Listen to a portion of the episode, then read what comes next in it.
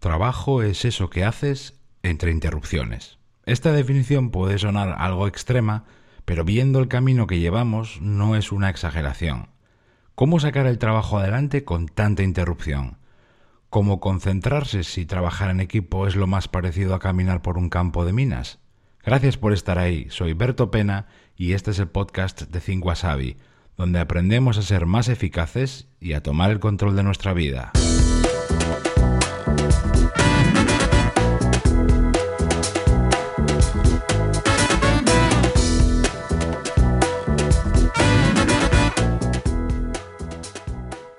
Las interrupciones te hacen trabajar más lento. Si podías terminar algo en 30 minutos, puede que luego te lleve 40 o una hora. También cortan el hilo de tu atención, justo lo que hace que tengas ideas, buenas ideas. Las interrupciones te invitan a cambiar de actividad o saltar de tarea en tarea cayendo en la trampa de la multitarea. Por otro lado, te molestan y te irritan, generan ansiedad y a veces desesperación, también desmotivación y ánimo. Las interrupciones quitan, restan calidad a tu trabajo, te hacen peor, te evalúan tu esfuerzo y con el tiempo te vuelven mediocre. Y para rematar todo esto, son algo constante, siempre están ahí cada día. ¿Qué se puede hacer frente a ellas? Porque a diferencia de las distracciones, tienes mucho menos margen. Por ejemplo, tú puedes evitar que el correo, las redes sociales o el teléfono móvil o cualquier notificación rompa tu concentración. Está en tu mano evitar eso. Pero ¿y las interrupciones? Además, aunque fueras capaz de hacer algo, tampoco se pueden eliminar del todo porque forman parte del trabajo en equipo. Si no, como pides, como consultas, contrastas, delegas o repartes el trabajo con tus compañeros o con quien te rodea. Estar junto a otros implica interrumpir. O mejor dicho, saber interrumpir. Bueno, pues para mejorar este panorama te propongo siete medidas prácticas para reducir las interrupciones, para contenerlas y hacer que duren lo menos posible. Recuerda esta regla de oro, ese es el objetivo. La interrupción, cuanto menos dure, menos daño te va a hacer. ¿Vamos con esas medidas prácticas? Bueno, la número uno. Trabaja siempre con algo con lo que apuntar. Una libreta o una agenda o tu aplicación favorita de notas.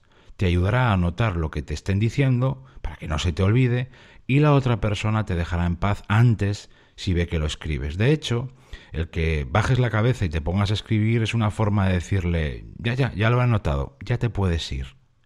Medida número 2. Propone a quien te interrumpe tener una mini reunión posterior.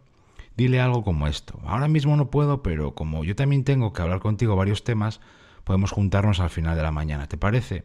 Proponer y tener reuniones express con otras personas es una forma buenísima de eliminar interrupciones sin dejar de colaborar de forma eficaz.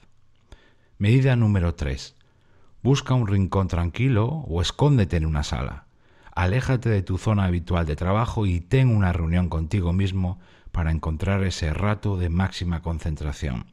Por supuesto que esto no lo puedes hacer siempre, pero sí puntualmente cuando necesites concentrarte a tope o sacar un trabajo gordo adelante. Medida número 4. Pide que no te interrumpan durante un rato. Es algo que no hacemos tanto como deberíamos. Di algo parecido a esto. Chicos, eh, tengo que terminar lo que sea, ¿no? Y necesito una hora a tope. Por favor, salvo que sea algo urgente de verdad, no me interrumpáis. Naturalmente esto funcionará solo con los que te rodean, pero eso ya es algo, y es algo importante. Medida número 5.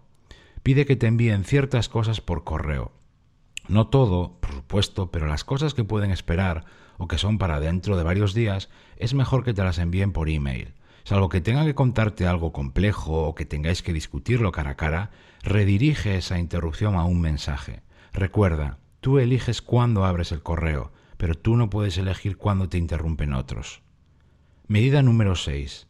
Si te interrumpen, cosa que pasará por mucho que te protejas y por muchas de estas medidas que pongas en marcha, siempre alguien te interrumpirá, utiliza un lenguaje breve y directo.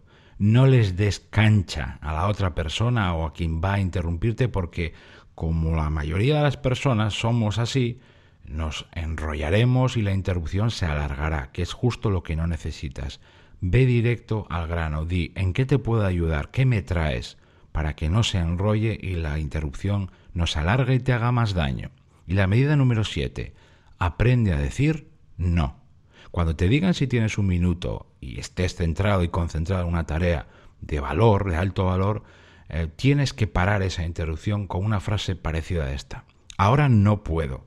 Estoy terminando esto y se lo enseñas. Es muy importante que lo vea. Pero me quedan solo 20 minutos. Dame, déjame terminarlo y luego te ayudo con eso. El ese sí pero no no te va a servir en el 100% de los casos, pero te va a ayudar a bloquear muchas interrupciones innecesarias que siempre pueden esperar más de lo que piensa el que te las trae.